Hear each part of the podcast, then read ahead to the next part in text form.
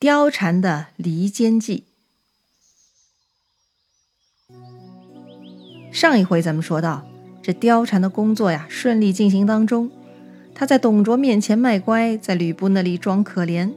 这天啊，吕布终于找到了与貂蝉私会的机会，这貂蝉呢就假装以死明志，证明自己对吕布的真心，又逼着吕布赶紧想办法，寻死觅活的。这吕布啊就抱住了貂蝉。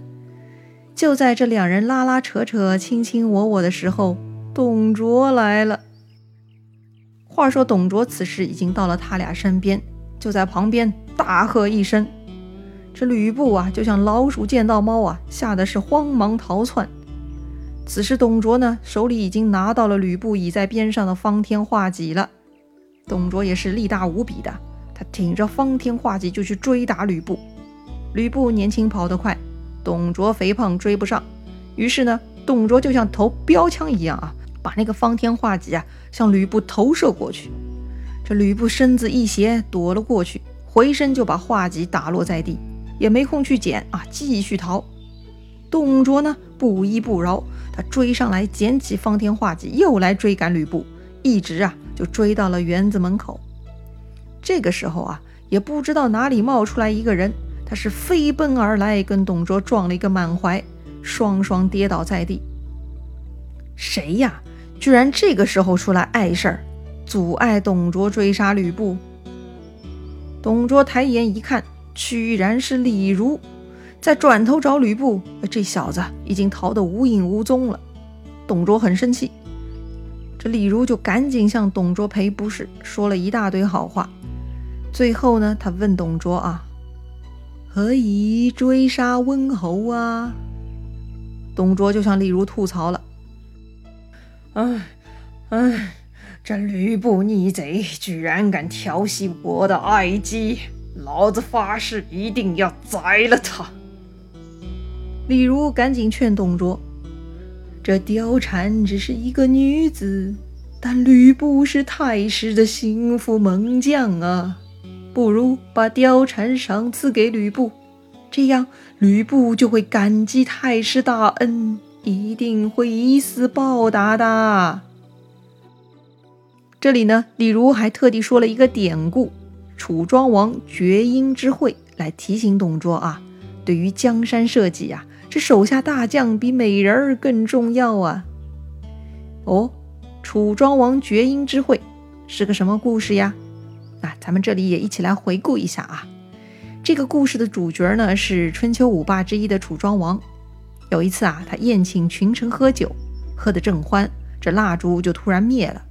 这个时候呢，居然啊，这楚庄王手下有一个胆儿肥的大臣，他拉了陪同楚庄王的美人的衣服，这美人呢就扯下了这个色鬼的帽缨，也就是帽子上的穗子了啊，作为证据。然后这美人就告诉楚庄王说了：“刚才蜡烛灭后，有人拉我衣服，我把他的帽缨扯下来了。大王，快让人点灯，看看是谁的帽缨断了。这个胆大包天的色鬼！”但楚庄王特别有想法，他没有当众揭穿这个色鬼。反而呢，让所有喝酒的大臣啊，全部把帽缨给扯掉了，然后再点灯。当然，这样点灯以后就看不出来谁的帽子有问题了。那个咸猪手的大臣呢，也就没有暴露出来，蒙混过关了。没想到啊，三年以后，晋国与楚国交战，当时呢，楚国有一位大臣是奋勇争先，他是五场战斗啊都冲杀在最前面，首先打败晋军，帮助楚国获得了胜利。楚庄王啊，就感到很奇怪，就问这位大臣了：“我的德行浅薄，从来也没有特殊优待过你，你这次为什么奋不顾死呢？”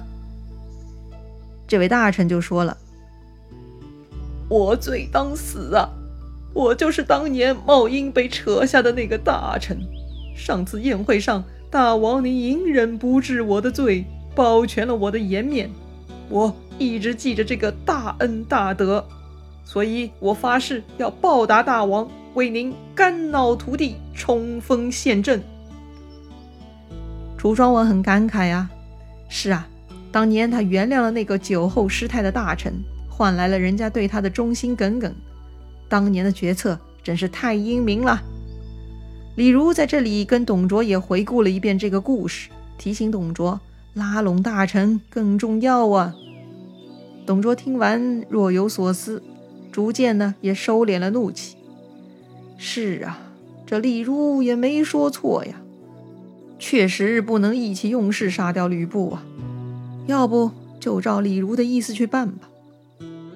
待董卓回到内堂，看到貂蝉在哭，这董卓刚刚压下去的火气呢又冒了上来，他就质问貂蝉：“你居然敢跟吕布私通？”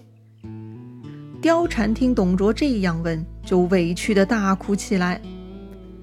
哼，太师错怪妾身了。接着他就编了一个故事，大意就是啊，这吕布闯进了后花园，对貂蝉不怀好意。貂蝉为了保住名节，就准备跳荷花池自杀，却被吕布这厮给抱住了。正在这生死之间，太师来了，才救下了性命。说完，他又继续抽抽搭搭，委屈极了。董卓听完，觉得吕布确实可恨，但想到李儒的提醒啊，他就试探貂蝉了，说呀：“罢了罢了，既然吕布中意于你，那我就将你赐给吕布吧。”董卓还没说完，貂蝉就大惊失色，大大的眼睛满是委屈，就开始大哭了。妾身已经是太师的人了，如今太师要把妾身赏给家奴，妾身宁死不屈的。说完，这貂蝉就去拿墙上的宝剑，准备自杀。董卓看到这个场景，心想：这么美丽的爱妾，居然如此刚烈，宁死都不肯嫁给吕布，果然是个好女子啊！他就赶紧夺下貂蝉的宝剑，把她抱入怀里，说：“呀，美人不急不急，跟你开玩笑的啊。”这貂蝉呢，就顺势倒在董卓怀里，是掩面大哭，说：“呀，这一定是李儒的主意，这李儒跟吕布交好，所以才搞出这种计策。”却不顾惜太师的体面与贱妾的性命。这貂蝉呢，真的是很厉害，找准了重点。这次的攻击波呀，攻击到了李儒了。董卓会听貂蝉吗？哈，枕边风的力量真是不可小觑哟。第二天，李儒过来找董卓了，说呀：“今日良辰，可将貂蝉送与吕布。”董卓就不同意了，说呀，吕布跟他是父子，怎么可以将父亲的小妾赏赐给儿子呢？这次就不追究吕布的罪责了，让李儒啊代为安慰一下吕布。李儒一听不对呀，昨天明明董卓已经接受自己的提议了呀，估计是貂蝉搞的鬼，他就劝董卓了：“太师不可为妇人所惑呀。”董卓看李儒这么拎不清、不依不饶的，就想到貂蝉说的话，果然李儒这厮偏帮吕布，真可恶！他就怼李儒了：“你的老婆愿意送给吕布吗？貂蝉之事就不要再啰嗦了。再说，必斩！”李儒听到董卓说出这样的狠话，就知道大事不好了。这董卓是完全被貂蝉迷了心智了。李儒仰天长叹：“哎，我们都要死在这个女人手上了。”当天，董卓就下令要回梅屋。老规矩啊，只要董卓出城呢，百官都要拜送的。吕布这次呢，却没有跟着董卓的队伍，而是站在一个土坡上。远远的目送董卓的车队，他目不转睛啊，只盯着其中的一辆车，那就是貂蝉坐的车。这貂蝉呢，也远远看到了吕布，就在车里假装哭泣，引得吕布是叹息痛恨。就在吕布伤神的时候，王允来到了他的身边。他问吕布啊：“温侯何不跟太师一起去梅屋啊？怎么在这里遥望而发叹呢？”吕布说：“呀，还不是为了你的女儿吗？”王允假装很吃惊，就问吕布了：“过了这么多天，还没许配给将军吗？”老贼自己宠幸很久了。吕布是很郁闷。王允大惊啊，说：“不可能，不可能！太师怎么会做出这种事情？我不相信。”吕布很委屈，就一五一十把之前的事情跟王允说了一遍。王允听完啊，就差点晕倒了，好半天才缓过气来，很愤慨地说：“没想到太师会做出这样的禽兽之行，但此处并非说话之地，随老夫到曹舍一聚吧。”于是王允又把吕布叫回了自己家，他俩躲进密室。这才敢吐槽。王允说：“呀，太师奸淫我的女儿，又夺了将军的妻子，我俩就成了天下人的笑话了。我王允已经老迈无能，也不足为道，只可惜将军英雄盖世，也要忍受这样的侮辱啊！”俨然呢，这王允跟吕布啊，都成了此事最大的受害者了，真是奇耻大辱。吕布听王允这么一说，那就怒气冲天了，他是拍着桌子大叫啊。王允呢，就慌忙制止他啊，说：“啊，是老夫说错话了，将军息怒啊。”可吕布已经被他刺激的不行了，咬碎钢牙说道。誓死，当杀此老贼，以血无耻！王允赶紧捂住吕布的嘴巴：“将军别说了，别连累老夫啊！”吕布愤愤然说：“大丈夫居天地之间，怎么可以久居人下？”这王允把吕布是挑得愤怒异常。嗯，他看到差不多到火候了。就开始转变口风，鼓励吕布了。以将军之才，还真不是董太师可以限制的。此时吕布啊，已经开始筹谋杀人计划了。他说啊：“我是想杀此老贼，但说起来跟他也是父子，杀了他，估计要惹后人议论了。”王允微微一笑，说道。将军自姓吕，太师自姓董。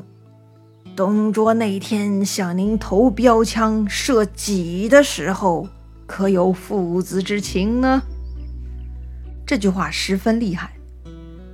吕布心想：是啊，这董贼对自己已经痛下杀手了，我居然还在替他考虑啥？吕布感慨道。要不是司徒提醒，我差点放魂了。可不是嘛，这董卓老贼已经不顾念父子之情了。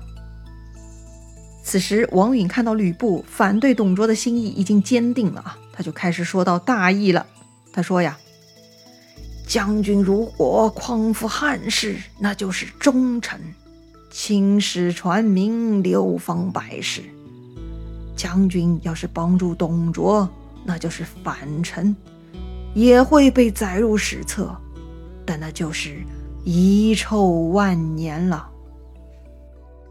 吕布觉得很有道理，他觉得王允一定是有计策了，于是他离开座位，向王允下拜，说道：“我吕布心意已决，司徒不用多疑，如有良策，但请赐教。”王允说：“呀。”就怕万一事情暴露，出了差错，反招大祸。